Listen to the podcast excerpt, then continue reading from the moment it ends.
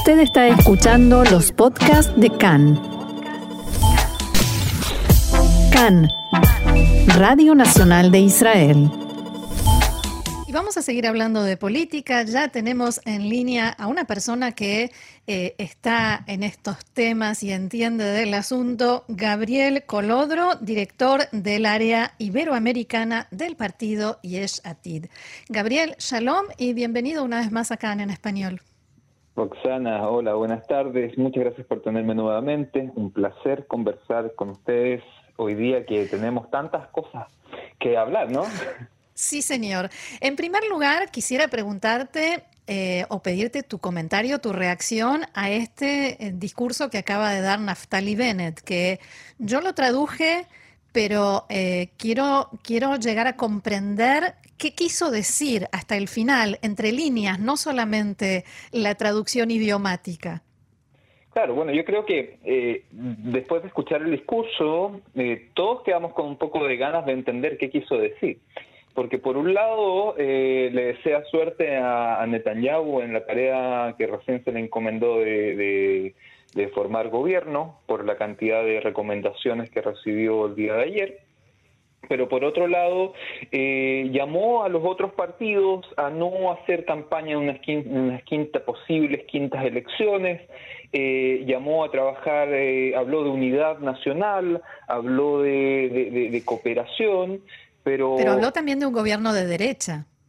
Al mismo tiempo, por, lo, por eso mismo te digo, o sea, en el fondo dijo muchas cosas que suenan muy bien y muy, digamos, de un liderazgo muy alto, pero no, no se define 100%, por lo menos esa es la sensación que me quedó a mí, o sea, el discurso lo terminamos de escuchar por primera vez hace unos minutos, eh, la sensación es que me quedó a mí que no hay una definición eh, real de, de objetivo y de, digamos, de camino a seguir en los próximos días. Eh, yo creo que todavía está todo muy abierto.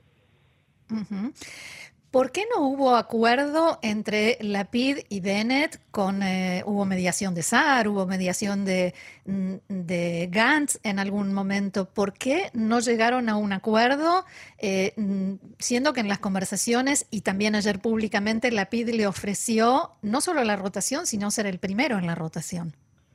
Sí, la verdad es que bueno, primero me gustaría separar un poco la, postura de, los distintos partidos que están en este bloque del cambio, ¿cierto?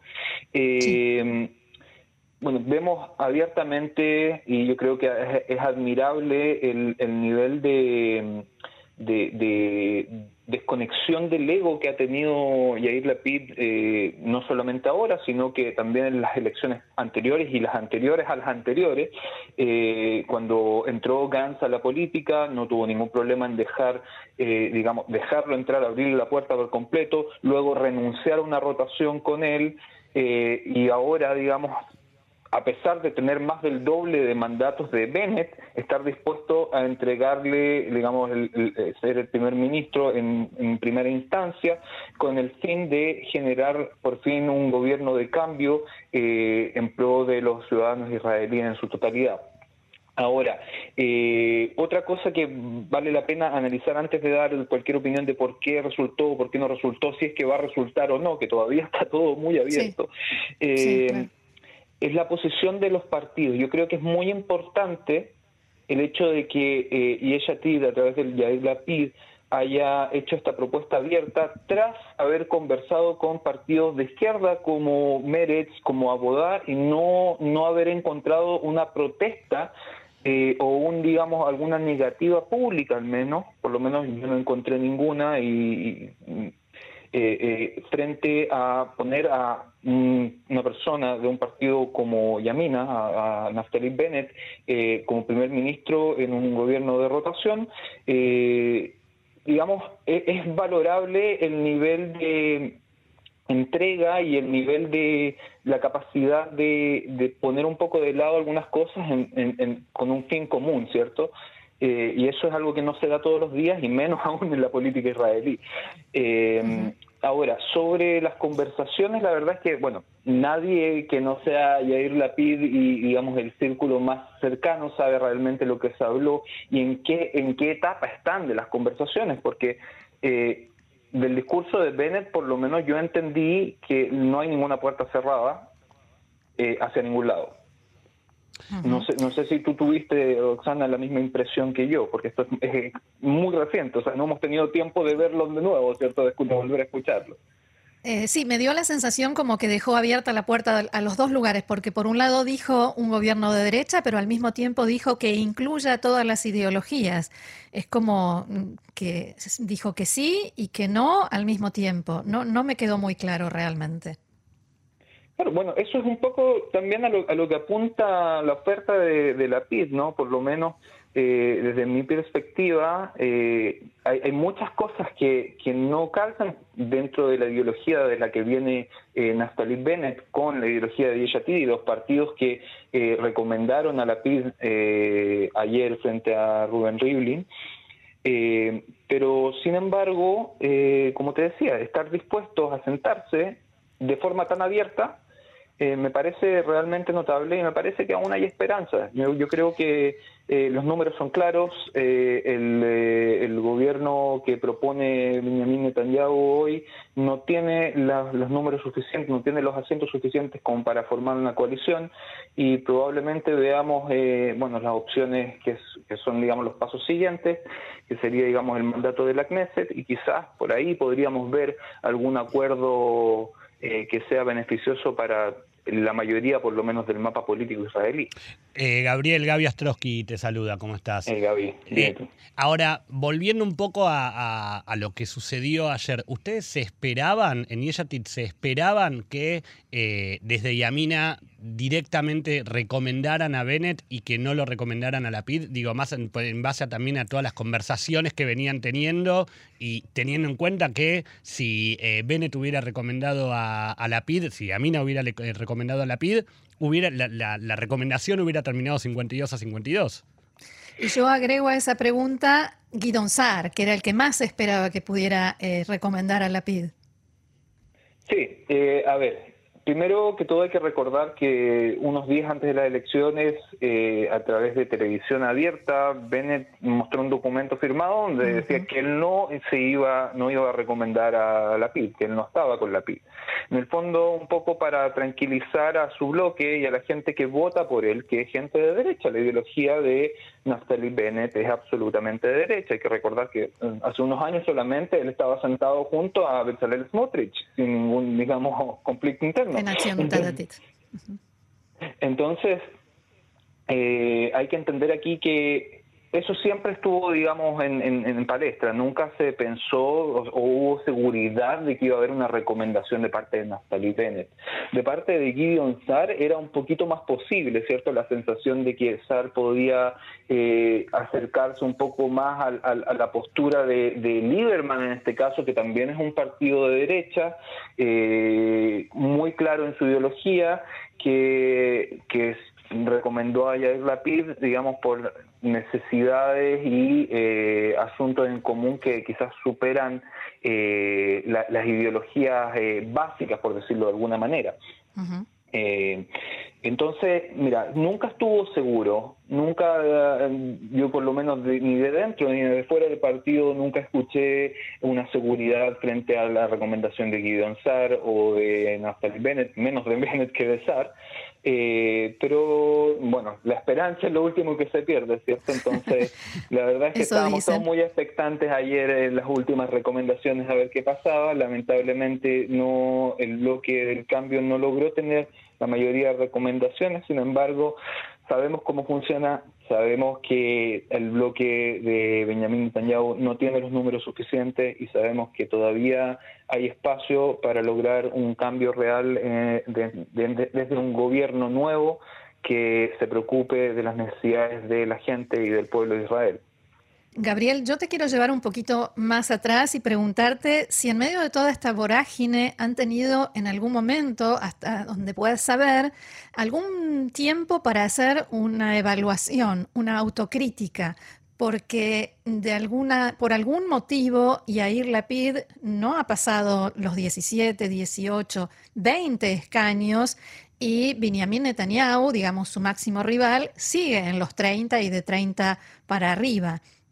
¿Hubo autoevaluación, autocrítica? ¿Y qué, se dice en el partido sobre eso? Yo creo que también esta, esta pregunta, para responderle, tengo que tocar el, tema de la, desconexión del ego que ha tenido, que ha sido muy clara en el caso de Yair Lapid, eh, hasta el punto de, en un momento, no se recuerdan, hasta el mismo día de las elecciones, eh, llamar a votar, por, no, llamar directamente a votar, pero sí, digamos, eh, en el fondo, ver con buenos ojos la votación a otros partidos del bloque. te, hago de abogado del diablo, Gabriel. Netanyahu hizo campaña para otros partidos que no son el suyo y sin embargo tuvo 30 escaños. Es verdad, es verdad. A ver, pero, pero, pero, ¿cuántos, cuántos mandatos recibieron esos ese, partido prácticamente para el que el bloque, el Likud hizo campaña en ese sentido? Solamente obtuvieron, ¿cuántos? Cuatro mandatos. Cinco mandatos. Pasaron el umbral electoral. Digamos, eso no hizo mi pregunta viene a que eso no hizo que Netanyahu perdiera o bajara de los 30. Ahí mi va apuntada mi pregunta mm, si hay una evaluación de por qué es esa la situación. Bueno, yo creo que eh, eh, los números lo hacen bastante claro. O sea, dentro del bloque de, digamos, si lo vamos a dividir, eh, que a mí no me gusta mucho hacer la división entre derecha, centro, izquierda, si vemos el bloque de centro, izquierda, tienes una cantidad de partidos con una cantidad de mandatos mucho mayor de lo que tienes en la división de centro-derecha. Eh, sobre todo si consideramos que lo, lo, que podía haber bajado al Likud, digamos que serían eh, Yemina y, y Tikva eh, no obtuvieron demasiados escaños como se, se mostraba en las encuestas. O sea, hay que recordar que aquí la gran promesa eh, de la, o la, gran sorpresa que se esperaba para estas elecciones era Gideon Sar, que terminó con la mitad de lo que le daban las últimas encuestas. Sí. O sea, ¿quieres decir que quizás lo que falló en el bloque fue la falta de eso, la falta de unión de partidos?